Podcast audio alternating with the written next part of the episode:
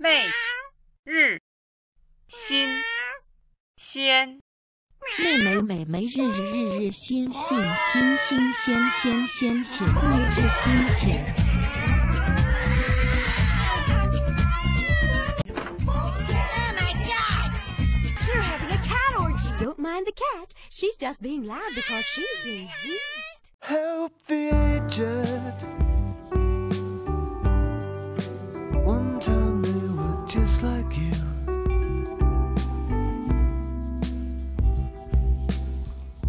Drinking, smoking, sex, and sniffing glue. The aged. Don't just put them in a home.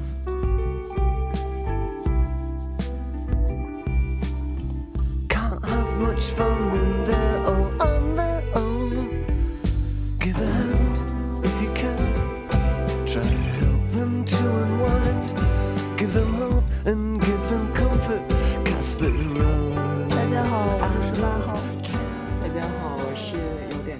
心的热心听众。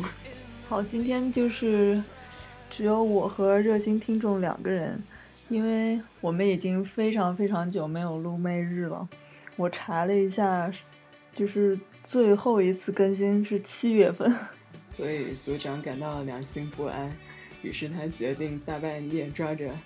一个有点热心的热心听众来录这一期节目。对，我就觉得如果不趁热打铁，就是我们赶快就是趁着就是最近放假嘛，不然可能又不知道拖到什么时候了。嗯，我们今天的主题是想谈一下就是养老。嗯，我想到这个问题，主要是有一次我们在小组里面发了一个贴，然后我说的，如果我突然有了一笔钱，然后大家想用这笔钱来救这那这那，有一些特别不靠谱的那个脑洞特别大的提议，哪个是最不靠谱的？就是建立一个基佬黑帮，然后，嗯，但就是有的人就说到说要应该建一个养老院，就点赞的人也比较多，好像是。然后，在其实在这之前，我们也有帖子，就是说到养老的问题，就好像大家就是对养老这个事情就是还挺忧虑的。我觉得你是不是把你的忧虑放到别人身上？没有没有，其实我我对这个问题其实就是感感触没有什么感触，就是怎么说？因为我不知道怎么说起。像我我自己本身是都不会去太想那个我十年之后要干嘛，我二十年之后要干嘛这样。嗯，可是你，那你有没有见过呃老人院里面的人？没有，我真的是从来没有去过老人院，而且，嗯、如果就单是我个人来说，我总觉得我自己就是死的特别早 那种，我就根本没想过说自己会变老，是然后就是就担心养老这种。哦，那这个问题到底怎么就触动你了呀？嗯，组里面大家都挺关心这个问题的，我就是觉得好像，诶，大家好像都挺关心，但是我自己就对这个问题就是嗯，缺乏认知。对，就完全缺乏认知，然后刚好就是热心听众还有点研究，好像是嗯，没有有点研究，就是非常有研究，所以就是要不你就科普一下或者怎么着。不知道。那你有啥想要知道的吗？第一个问题是，嗯，就是同一个性取向为什么要在一起养老啊？对啊，为什么呀？我也不知道。因为我只是记得，就是很早之前我倒是看过一个日本的电影叫《彩虹养老院》，但是我现在想起来的话，我真的是除了小田切让的脸以外，我都记不得。哦，嗯，但是这里面的确一个故事说有嗯一群 老基佬，然后老了以后他们都选择就是在同一个地方，嗯、很很明显就是大家就对自己的未来有一种不确定的恐惧吧，总觉得孤独终老，但是如果 有一个群体在一起，而而且我刚刚突然就想到说，嗯。当你老了以后，你人不是有很多回忆吗？嗯，就是你当然也很很想跟别人分享你的这种回忆，就是对，对，是不是跟那个跟自己就是经历可能略微相同的人在一起，就是分享的话，会更为轻松一些？嗯，说起来分享回忆，我倒是想起来，我以前跟我的房东一起住，我的房东是一个八十多岁、快九十岁的一个老头，然后他就经常一有空就抓着我，然后开始指着他的照片说：“这个是我妈，这个是我爸，这是我的兄弟姐妹。对，我能想象，就是说你可能已经七老八十了，完了你拿出一张照片来说，哎，这是我原来喜欢过的姑娘什么的，至少至少你不会因为这件事情就是还遭到其他老太太 嗯，不理解或者怎么样。不理解。对，或者是大，或者至少是你能和和你性取向相同的另一个老太太，大家一起回忆一下，就是当年喜欢过的姑娘什么的。我觉得其实这个画面也还蛮温馨的。我不知道哎，他倒是没有太跟我详细说他当年是怎么样追他太太的，但是他太太那个时候已经去世了，所以他也就只是把他当做家里人的啊、家人的其中一部分，这样指给我看。反倒是他挺在意自己的呃儿子的，他有好几个儿子和女儿，然后他们每个人都在做不同的事情，然后他把他们儿子的家庭又这么一个一个的介绍出来。我想，如果是，嗯，如果是基佬们的话，那么他肯定生活中会缺乏这么一大块吧。基佬也应该有后裔吧？不是不是，我不认为是说基佬的生活就缺了这一块，而是嗯基佬就和他没有共同话题，有可能。哦，我也跟他没共同话题。就是就就像现在我的同龄人都在讲养孩子、生孩子的事情，就是我我也能和他们交流，但是嗯，我不能真实的就是切实的体会他们说的内容。对，对，当然不是说那个基佬和直人就无法交流，而是可能老了，你说到这些事情的时候，就是嗯没有办法完全的达到某种共鸣，有可能吧。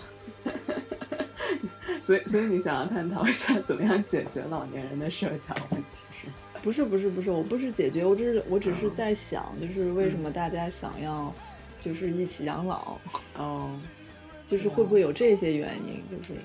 对，说实话，我也不知道人为什么要一起养老。还有一个，当然可能就是说，当然有可能是对于国国内来说，就是说同性婚姻这个事情都还不知道是哪年才会正式发生的事情，所以大家就会觉得自己将来会是没有家庭的那种。为什么婚姻跟家庭一定要扯上关系啊？不是不是，我们不用就是说那么抽象啊，就是从理论上去说，就如果我们就放在就是国内的这个环境里面，嗯可能这不是一个特别符合逻辑的想法，但有可能是说你会想到，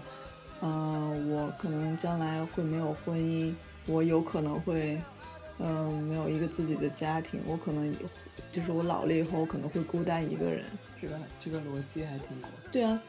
我觉得这也不是好和不好的问题吧，而是说，对，就是切实的去，就是去想我会怎么去面对自己。就是尽管你现现在二三十岁，就是你也已经感觉到就是生存压力挺大的。嗯，对，这个有点像是一种文化方面的文化方面的信念吧。就是一个人如果想要不孤独的话，那么他就只能依赖他的家族，那么他的家族是越庞大越好。可是人老了以后啊，就是说你整个机能已经不行，就是嗯放缓了，对，就是你比年轻时候脆弱，你肯定还是需要很多帮助的。对对，当然需要帮助了。呃，所以就主动把自己送到一个养老院这件事情，应该是没没什么问题吧？因为你需要就是别人来照顾你嘛，就如果你没有亲人的话，嗯，这是第一步嘛，就是说嗯我不管我的性取向是什么，我作为一个有有有可能我作为一个孤寡老人。然后我把自己送到养老院去，这样我的生活质量能有所提高，或者有人能照顾我。啊、首先不一定是孤寡老人才需要住老人院，嗯就有的老人他真的是，啊、身体情况非常复杂，他呃正常人已经很难去照顾他了，所以当这个时候，呃，老年人他可能就会需要住到一些特殊机构去，由专业人士来照顾他们。这个特殊机构不一定是医院，可能只是一些设施比较好的老人院。啊，你这么一说，我才想起来，好像前几天还是什么时候，我就看读了一个，嗯，是个新闻还是个微博，忘了，还是豆瓣广播之类的，就是说，嗯有一对夫老年夫妇吧，嗯就是他们俩都愿意去那个养老院，嗯。但我觉得这他这个是为了让自己的生活更方便的一个办法吧。对对，其实老年人老就人老了之后，他要解决的首要问题就是怎么样让自己能够独立生活下去。嗯。我觉得人跟人之间都是这样的吧，人能够不麻烦别人也，也有人想要麻烦，就真的会去麻烦自己。对，因为这事儿也不好说，不能说是因为你是职人，你有子女了，你的老年生活就有保障，这个是完全就是不挂钩的，其实。对，不是说有保障吧，就你你你这个人跟人之间身体状况差太远了，你你要突然间有个中风，或者是你突然间嗯，也不是突然间，然后你逐渐的发现你有阿尔茨海默症，或者是你遭遇了什么样的阿尔茨意外，海默症是那个俗称老年痴呆。老年痴呆症，嗯啊啊！但是它跟那个痴呆症又有点不一样，就是会慢慢的就把事情给忘了，就记不住。是的，就是这种慢慢慢慢的，就真的是很难很独立生活下去。就是养养老院，首先其实是保障你能活下去有人能帮你，然后独立生活下去。对，嗯，对，那这个这个没什么问题。然后想要跟自己同一个 性取向的老人、嗯住在养老院，我觉得这个，我觉得这个跟同性恋交友又有点像。就我为什么一定要选择跟我性取向一样的人做朋友呢？我我觉得年轻人还好理解嘛，还是想找个伴儿嘛，嗯，就是想谈恋爱嘛。带着恋爱目的的交友是吧？对对对，我觉得是这样。那或者是，啊或者是像我们现在在豆瓣小组上，在小组里面说一些话，就可能大家有相同的经历嘛，就能给出一些建议啊。那我我能我能理解了，就是老了以后就是就有相同遭遇或者某些状况下比较相似的人之间，会比较容易聚在一起，互相理解。或者是有的啊、有的人可能他掩盖自己这个性取向的事情，掩盖了一辈子，然后最后到他老了，他也也获得某种释放。对啊，也获得某种释放，就是啊，至少我能死的 死的轻松点儿，我就不用 还死成一个基佬。对，我能以一个基佬的形式死掉。就是我年轻时候不能出柜，那我到八十岁我能不能出柜？嗯，也行啊，嗯。说不定还能老年 date 几下。老年交友一下，对。老年乐，老年人的性生活也是一个挺大的问题，我觉得。对对是的，对，不知道我自己有时候想到，就是说我的身体就是要慢慢的变老，然后我有一天会满身都是皱纹那种，嗯。皱褶那种，嗯，我有时候想不出来，我甚至有有时候觉得挺挺恐挺恐惧的，嗯应该是算是挺自然的一种恐惧。嗯嗯嗯，对我也会好奇说，那我那个时候还要不要滚床单了？为什么不要？就是皱皱巴巴、赤身裸体，嗯，就有点怪。你又不是跟你自己滚。哦，你是说你不要 DIY 了吗？这个其实就就跟 A 片题材一样，我们看到 A 片题材都是都是那些长相身材非常完美的男女。啊、那样去滚的话，那那你当然很难想象其他情形下怎么样。对，那么但其实都那么问题来了，就是如果我开了一家这个基佬养老院，嗯，然后就是大家基佬们都住进来了，我们要雇佣那个妙龄少女来照顾我们，好赞哦。他们要穿着性感的那个护士服吗？也会出现什么嗯老年中风啊，然后然后就抢救不过来啊 这种。其实养老为什么一定要在养老院？我现在看到很多创新的养老的案子，都是通过社区那种看护来来来进行照顾的。就那些医生或者是一些社工或者是一些护士，他们定期上门来，然后给你看看，嗯，然后你哪儿该检查呀，你你有没有好好吃药啊，或者是你身体状况怎样，或者是你的心理问就有没有遇到一些问题啊？但你说的这个是在欧洲吗？还是在啊、在日本也有，嗯，嗯，在日本呃有一个是不是我们小田切让的那个？对 对，日本这个 case 叫做蒲公英诊所。对，一般人老了，他们都说想要在自己家里面过世，然后或者是自己一直保持独立生活的能力啊、然后这种家庭照顾的方式就可以比较好的完成啊、老人家这种愿望嗯嗯嗯，啊、然后在英国的话，这个叫做 HUK 然后在荷兰的话也有一个叫做 Bert Dog。然后我以前在跟我那个八十好几岁那个房东住的时候，我也发现他们有一些自己的互助小组，就是他们就结伴儿，然后就互相互相照料，或者是互相探望这样子。嗯嗯嗯，然后一旦他们结伴照料的那几个朋友有人出事了，或者是住了医院，或者是自己在家呃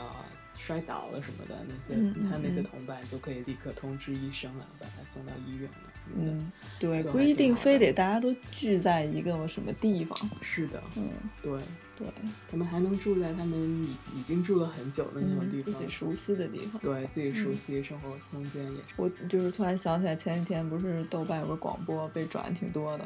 就说大家都是空巢年轻人，要是哪天没发广播，可能就是挂了。对，所以也要有这种年轻人互助小组 小组。就互相盯着点儿。对，是我以前也跟我一朋友老发这种短信，说你还活着吗？嗯，打卡。是对，前几天就是看了一个展嘛，然后里面就有很多六七十年代那个嗯观念艺术的一些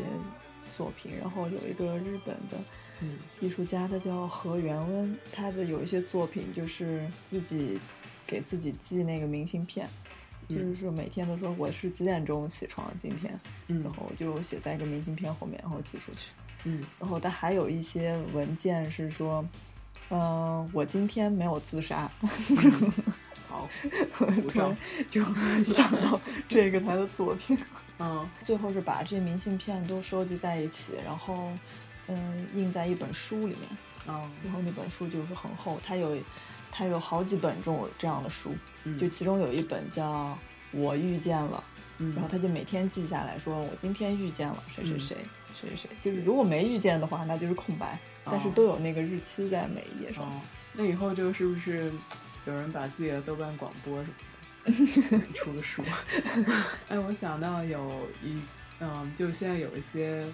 服务啊，例如 Facebook 啊，或者是 Gmail 啊这样子的，它提供了这么一些临终服务啊，不是临终，就过世服务，然后来访问他的那些人就会看到他的一生是以什么样的方式度过。我们在小组里面说到养老这个，就说我们老了以后怎么办这个话题，嗯然后就是我应该以什么样的办法临终，就是这种。我觉得挺好的这个这个问题。但我觉得国内的这个整个临终的那种，我不知道怎么弄。至少我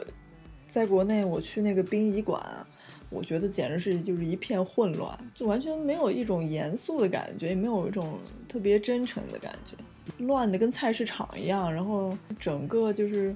给我一种感觉，是人死了以后就没有尊严了。嗯就每一个细节都是和钱有关，反正可能中国人也比较喜庆，就是那种。我都没有时间，就是我好好悲痛一下，就是那种。虽然说我是跟那个亲人的遗体道别，但是嗯，我觉得我我简直就是在里面特别忙乱的，就是嗯。也没有时间，就是我去，就是在他的遗体就是最后临别的那会儿，嗯。就是我，就是整个环境也没有给我一个机会，就是说好好的就是哀悼一下，就整个很乱。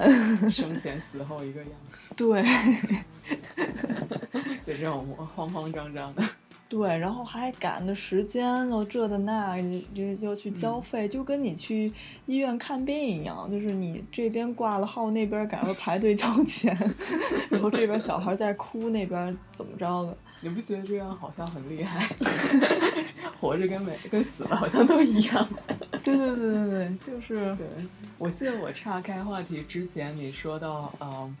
假如你建了一个老人院，然后大家都已经各就各位了，大家都住进去了，嗯然后然后有性感小护士来照顾你，嗯，然后呢，在国内的话是要怎么样才能真正的实现这件事情呢？先要开养老院吗，先要租一块地啊，现在有个经营牌照吗？还是要怎么样？好像有，嗯、要牌照，这个牌照有的地方还挺难弄。老人院最麻烦的是你的开支会特别大，因为你要请那些护理人士和请医生，然后你要呃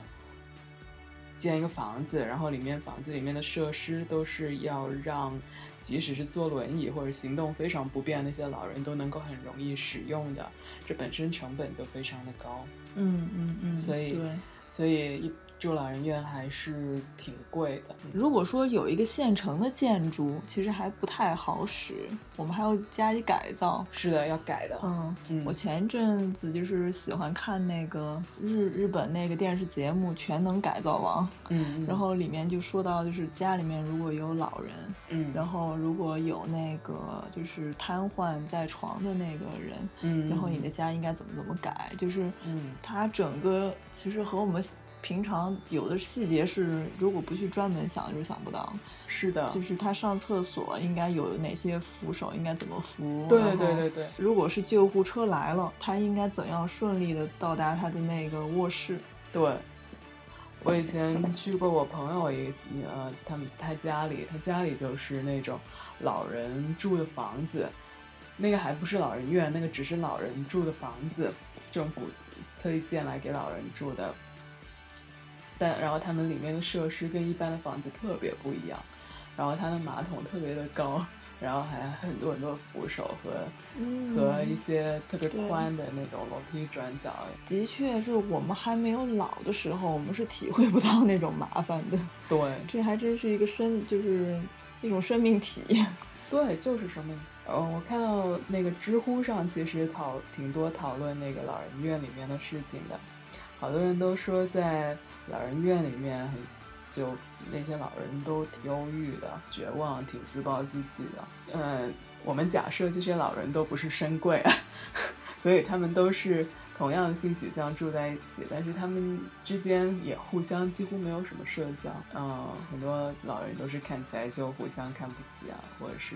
独来独往啊。说人老了以后脾气又特别怪那种。我朋友的一个老，他他姥姥脾气特别怪，然后就是就连家里面找那个小保姆都挺难的，老发脾气，老骂人家什么。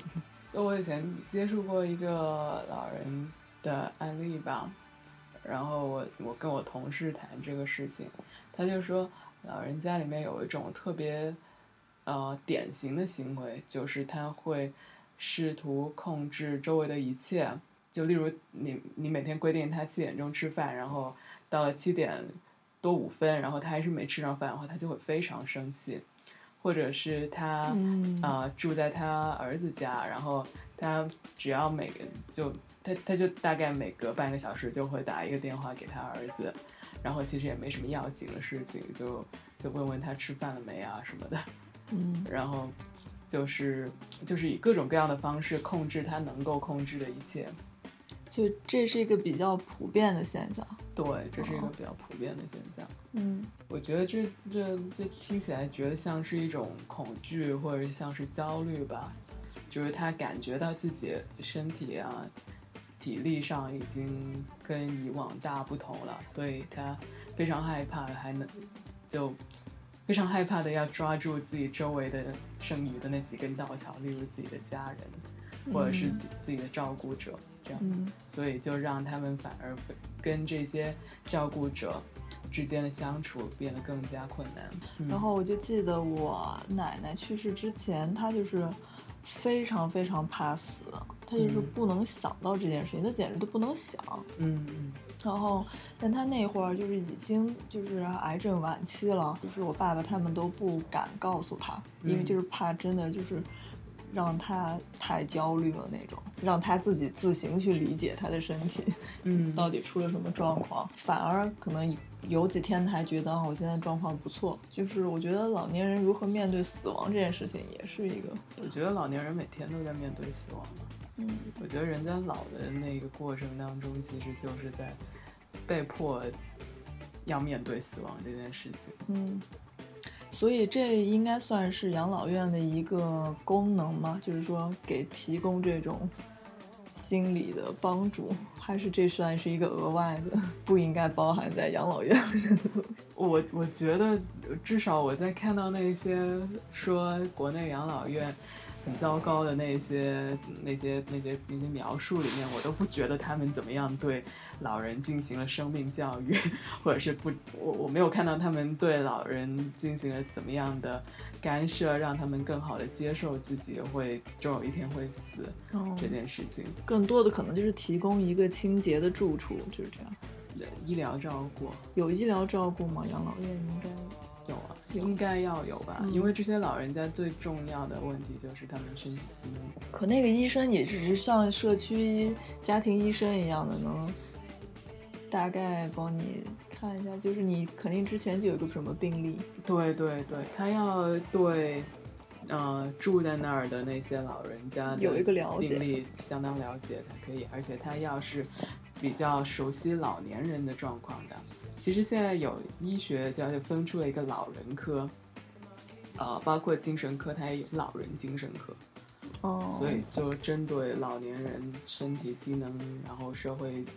关系或者是生活压力的各种特殊的状况，分分门别类出来的一科，就好像有儿歌这样，现在就有老人科。可这么一说吧，嗯我就真觉得像是大家一起去住个院那种感觉。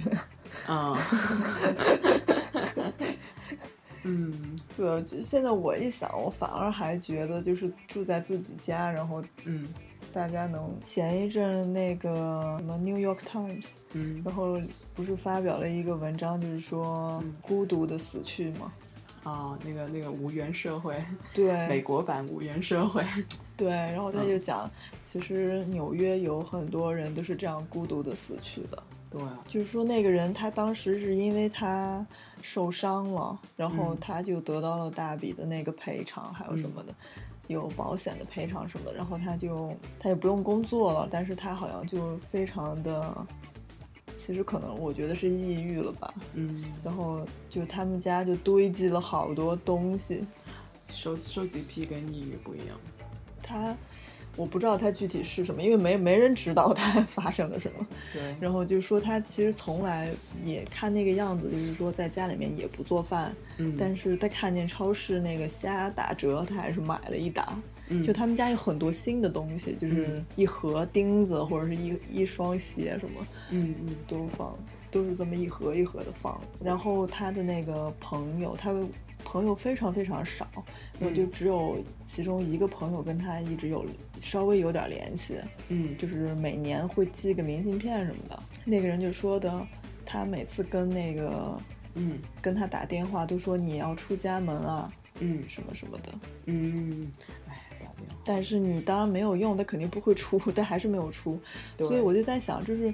需不需要就是一种外界干预他？他肯定不适合，就是说像你说的那个你房东那样，就是说有一群人大家互相照应啊什么。他，呃，我那房东他九十岁，快九十岁了，他还能开车了，这个合法吗？合法就能，就是他走路嗯就得挪着腿，他腿不是特别灵活，然后就就那个走的挺慢的。然后他的那个朋友来看他，我见过一次，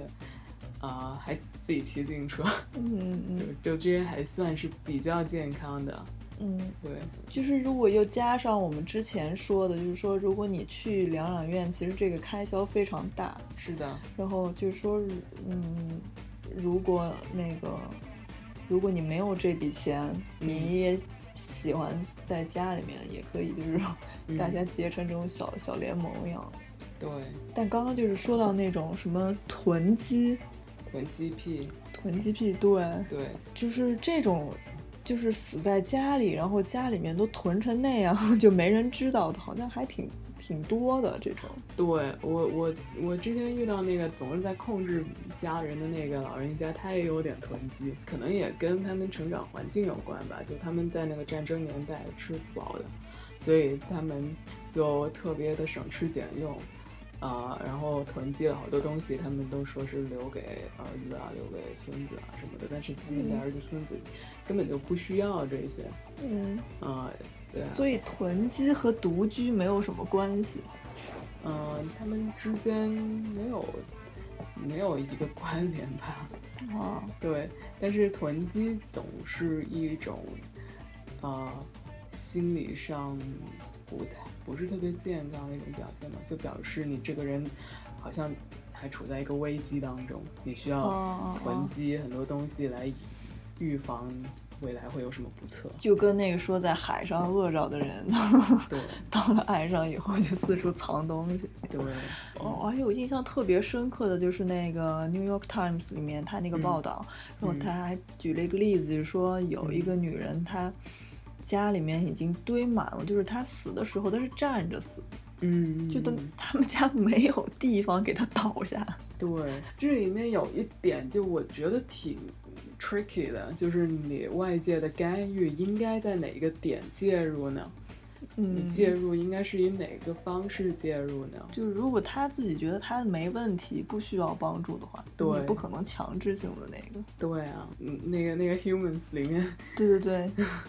对，前一阵我们嗯我们俩都在看那个电视剧《The Humans》，嗯我也推荐大家看。嗯 未来世界里面就是人工智能非常发达，就是嗯那个机器人或者是嗯不叫机器人，我觉得他们应该是 cyborg，就是生化人。对，生化人，就生化人已经是一个非常普遍的家用工具了。对，然后其中有一个老人，然后那个政府是相当于是强制性的给他安排了一个这个嗯机、这个生化人当做他的保姆，保姆吧。对，就是，但是它是一种特殊的生化人，就是和别的还不一样，它是有护士护理功能的。对，就是专门照顾老人家的一个机器人，对生化人，对，它能 啊瞬间测出那个空气的质量怎么样，是该不该可以该不开那个开窗，什么？对，还有你该吃药啊，还有什么半夜十二点，他那个老人家自己跑出去了，然后那个机器人还跑出来说你为什么出去了，然后就把那个老人家压回去。我觉得这个想法其实也，嗯，也挺发人深省的。发人深省。就是说，嗯我们就是怎么样对待老人，就是什么样才是才算健康？我觉得怎么样对应该是怎么样对待老人吧？对，怎么样对待老人？因为我现在看到很多讲老年照护的那些人，他们本身就不是老人，他们都没老过，他们怎么知道那些老人家需要什么样的东西？对，就好像把那个老年人囚禁起来了，我觉得对，当做一种当做一种生物，就是动物。觉得对待老人，我们对待看他的样子就 对待他的方式，就好像对待残疾人一样。哦，是，就莫名其妙的同情人家。嗯、就莫名其妙的觉得你需要这个，你需要那个，你这个不行，那个不，所以我们说到哪儿？哎，我刚刚就是你说的那个，我们对我们我们刚刚之前都说到过，就是说我们都不是老人，所以我们没有办法就是真正体验老人。就有一天我看见一个那个 project，嗯，就是说让大家体会老人的生活，哦，就就是大家就是穿戴一些一些装置在身上，嗯，然后体会走路特别慢是怎么回事。就是它可能是有一个特别强力的橡筋，就是箍着你的两条腿，啊，就是让你小步小步的走，然后或者是有那个穿一个特殊的什么衣服，就是让你直不起腰来，然后嗯你就以这种方式就是去一趟超市，就是你才能就是真正理解，就是说嗯老人是什么感觉。嗯就是如果就是对于一个设计师来说，你要为老人设计东西的话，你也要首先有这个体验。对，是的，对，我觉得那些，对，如果我们说真的是要做一个养老机构，或者是呃，或者说是养老政策的那些政策制定者的话，那他们最好也是要有这种。那就是养老院它能挣钱吗？可能挣钱不需要，但是你需要一个运，就是资金上能运作下去。能运作下来都挺难的吧？我我不知道国内对国内现在挺流行开民营的养老院的，因为现在国内的话，呃，就双亲家庭很常见，就没有人有时间去照顾那些老年人，但是又并不是说真的付不起那个老那个住院费，所以嗯嗯嗯。嗯，就有的人觉得这里边有商机，所以就就各个地方都有人去开那个民营的养老院。嗯。但另一方面呢，有很多人他们不想去住或者不愿意去住，嗯。因为养老院就把父母送去养老机构这个观点，就算年轻人能接受吧，老年人也不一定能接受，就觉得自己明明有后代有家人，又不是失独家庭，嗯，怎么怎么就需要去养老院了呢？嗯嗯，然后那些后代也会担心说养老机构不靠谱啊什么的，嗯国营的呢又又又又又排不上号，然后民营的呢又太贵又怕不靠谱，嗯，所以就就各种各种挺纠结的。其实，我们有没有一个指标，就是说，嗯、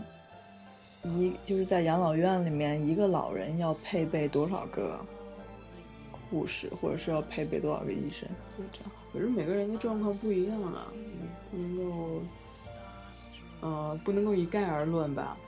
因为我想到这个，是因为我忘了，嗯。就是说，就是嗯，就不是前阵子一直在说那个医闹的事情嘛，就是说嗯，其实在一个医院里面，应该是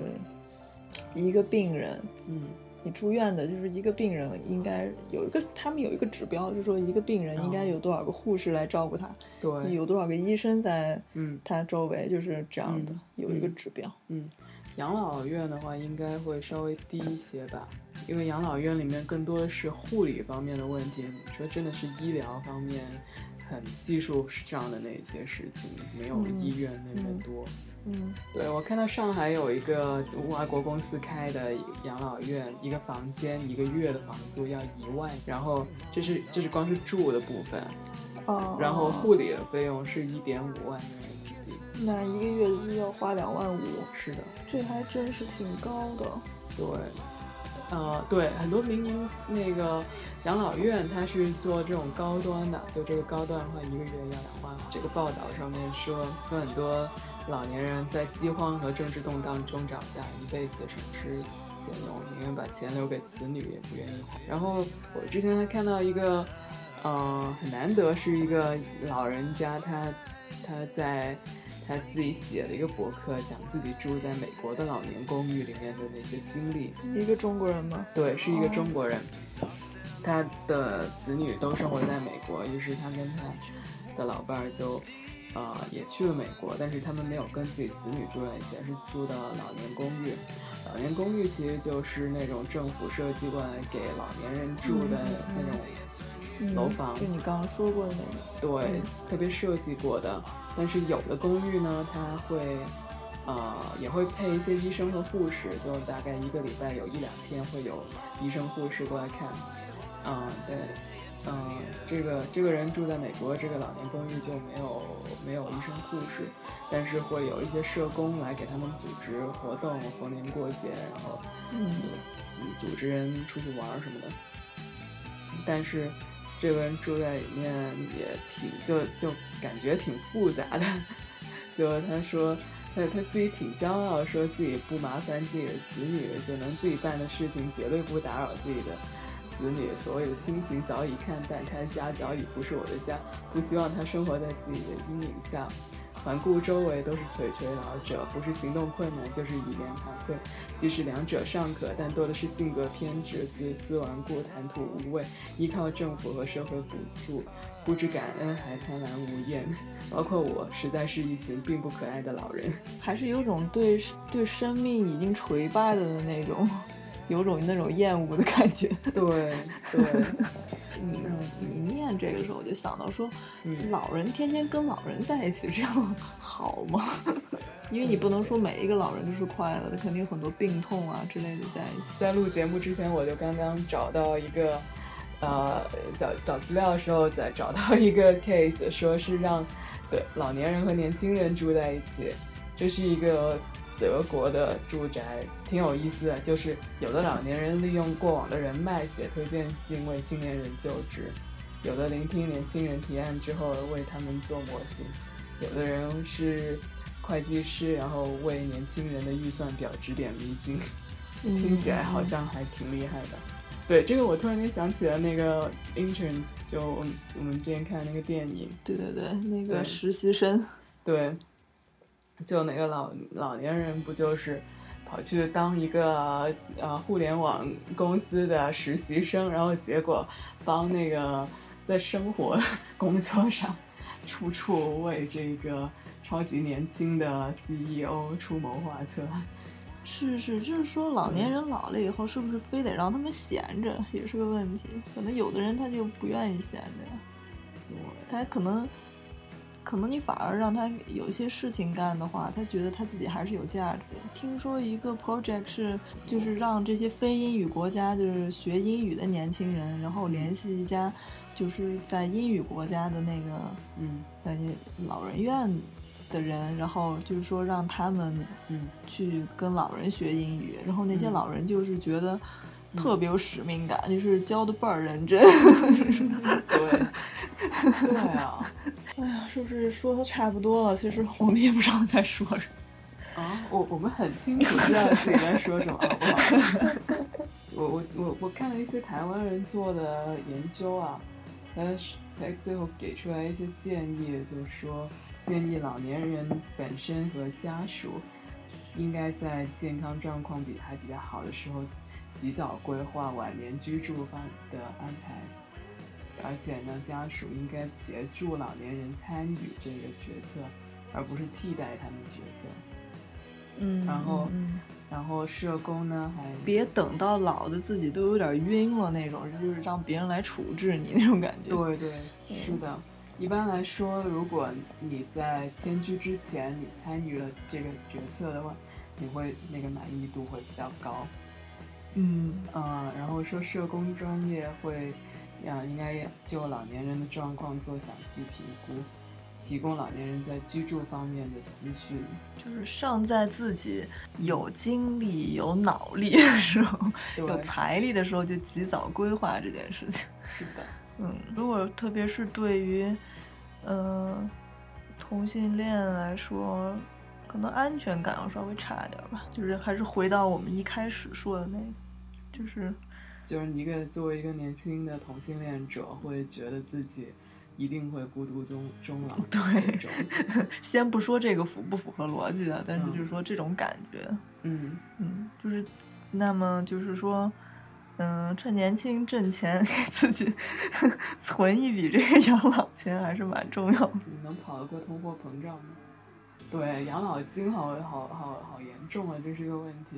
我是觉得在国内的话，你就算是你存够钱、挣够钱，你要是跑不过通货膨胀，嗯，然后你老了之后还没有养老金，就不是储蓄啊，是嗯 pension 啊。嗯所以你每个月你要从嗯社保里面拿一定，但是就拿那么一点，你哪儿够住那一个月两万五的那个？那不够，那不够。我觉得那个两万五肯定不是对于普通那个，在知乎上有一个回答，呃，回答者他们自己家里边是开这种民营养老院的，然后他自己父母，呃，呃，他这个父母是已经退休了，然后自己来开民营养老院来照顾这些老人。嗯啊、但是这个父母的之在没有退休之前都是在事业单位很好的事业单位工作，然后领的啊、那个退休金也算是在他们城市当中属于比较高的那个级别，但是都没有办法那个承担他们养老院里面的那个费用。那肯定是不行吧？嗯，在小组里面就是讨论这个自己养老的问题，我首先想的我都是想我妈这个养老怎么办？我想的都不是我自己养老怎么办。嗯，就是像我这种常常年都就是不在家的这种人，嗯就是我自己的家长应该怎么养老，我自己都还觉得是个问题。嗯，对啊，就是如果又遇见像我妈这种比较傲娇的老年人，就就是觉得蛮难搞的。嗯，什么叫比较傲娇的老年人？就是可能他跟小区里就是别的大妈可能处的还不是那么好，就是嗯，就属于比较清高和傲娇的那种文艺老年人，知道吧？就是别别的大妈跟他家长里短，就是约他跳广场舞，他还挺不乐意的那种。不要让大妈只能够家长里短跳广场舞 好吗？大妈的生意生生命也需要有意义。我觉得，对啊，就其实退休或者是人老了之后，也是对人生本来就是一个挺大的变动的。在这个变动过程当中，会有一些混乱，或者是不知道该怎么办，都是很正常的。对，有一个什么当地地区数市场数据，说在北京每一百位老人只有二点九个床位，有四百零一家疗养院，其中有二十一家公立疗养院，一百八十六家，就是所有的城市都在老龄化，嗯，但是在这里的这些护理机构啊，都是严重不足的。呃，没有一个城市的那个床位率超过百分之五啊。嗯，对啊，但是呃，但是老年人的数量一般都预期在二零三零年上升到百分之三十五嗯以上，就是你出门在外，每三个人都就是六十五岁以上。嗯，二零三零年我们还活着吧？活着。活着呀，我们也要快要跨入老年人 老年人了。哦，就是就是咱们这一代独生子女的这一代老了以后，那就是就是老龄化的一个高峰。是的，我们本来就是出生潮。大家就是担心的，的确，嗯，对，对啊，对。这的确是一个值得就是你 提早去想的一个事情。讨论那么多，好像没有一条是 是靠个人赚钱就好可以解决的。我不知道，我真的就是没脑子想这些事情。啊，我比较在意的还是那个性感小护士。性感小护士的支出应该要多一些吧？对，那那么你的养老费用又要多一点。想要想要那个性感温柔的 小鲜肉来伺候我。你你看到人家这么嗯，这么这么这么成熟性感的身体，然后你看看你自己皱巴巴，你会不会觉得好难好难看啊？但我觉得这也不一定，就比如说这个小鲜肉，他不嫌弃我的身体，然后嗯都就是嗯充满爱意的抚摸我的身体，就是欣赏我的身体的话，我觉得会是一个非常不错的体验。就有可能也会让我就是嗯，嗯让老而自卑的我 就是。哦，哎，我想到那个守天使，哦守天使，对啊，对我真觉得老老年人这个，就是我们说到老年健康，有这种医疗，有心理，肯定嗯。也有这个性，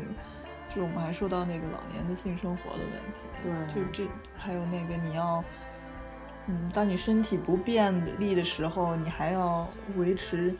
那个尊严，这些都挺难的，就每一个都挺难的。对，我肯我能想象，就是很多人他不能承受，就是自己变成了一个没有行动力了，需要别人总来要别人来帮你什么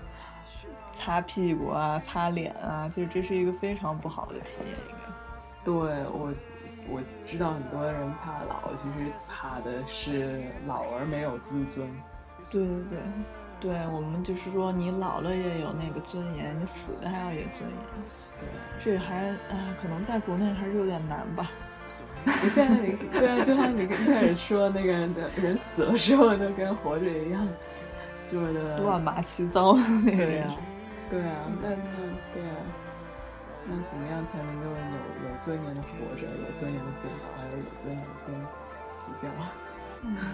那我那我觉得这个是这个是这个是个文明的问题。就这些真的是要去，哎呀，我都不想说的太俗了，就是说要去用心或者是怎么样的，就是嗯，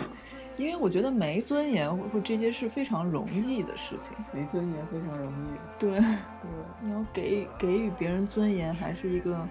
我觉得是需要学习的。觉得有同情心，至少要有类似的经历吧。就好像你没有被爱过，那你要怎么样去爱别人？哎，其实我正经觉得，像我们九年义务教育里面，应该是嗯教人怎么去爱呀、怎么去关心别人啊，对，应该是教人怎么去理解死亡是怎么回事呀、嗯就是我是经历了那个亲人过世以后，我就觉得嗯我们怎么对死亡那么无知呢？就是。嗯，对，就是教育里面挺缺乏这一块，对生命的那种教育，就是说什么是死亡，死亡是怎么回事？觉得这些才是应该在九年义务教育里面出现的东西。对 因为这个义务教育是那个，嗯就是一个一个算什么，每个人都应该受的教育。对，每个人都应该知道的东西。对，你不如自己建一个国家，然后自己来当总统好了。哎，那那我不就是那个皇上得得累死吗？哎，就靠一个皇上，你拼了老命了，